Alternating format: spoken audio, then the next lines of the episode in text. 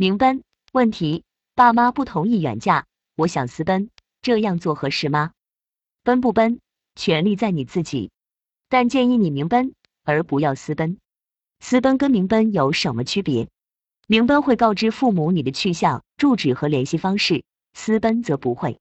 私奔的好处是阻力小，但是坏处是会严重的损害你的社会安全网。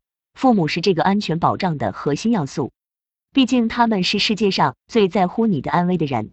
如果完全断了联系，你出了什么事都不会有人寻找你，曝尸荒野可能都要好多年后才有人知道。如果根本没有人在寻找你，谁会知道你消失了呢？几年后才有人觉得你消失了，线索又上哪里去找呢？他吵架出了门就没有回来了，我发消息也不回，我也就没管了。这都几年前的事了，一口咬死，警察其实也没有太多的办法。而另一方面，公婆家如果靠谱，一般也不肯接受私奔。正常人有脑子，很容易意识到这是大麻烦的开始。难道对方父母就这样善罢甘休了不成？如果找上门来呢？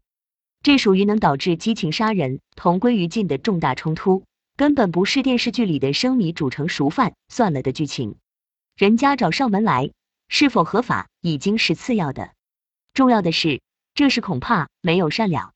你是明奔的，至少决策责任在你自己身上。对方和对方家人不必背上一个迎合诱导的嫌疑，后遗症小得多。将来男方和你父母也许还有能恢复关系的可能。编辑于二零二二年八月九日十一点四十一分，IP 属地中国香港。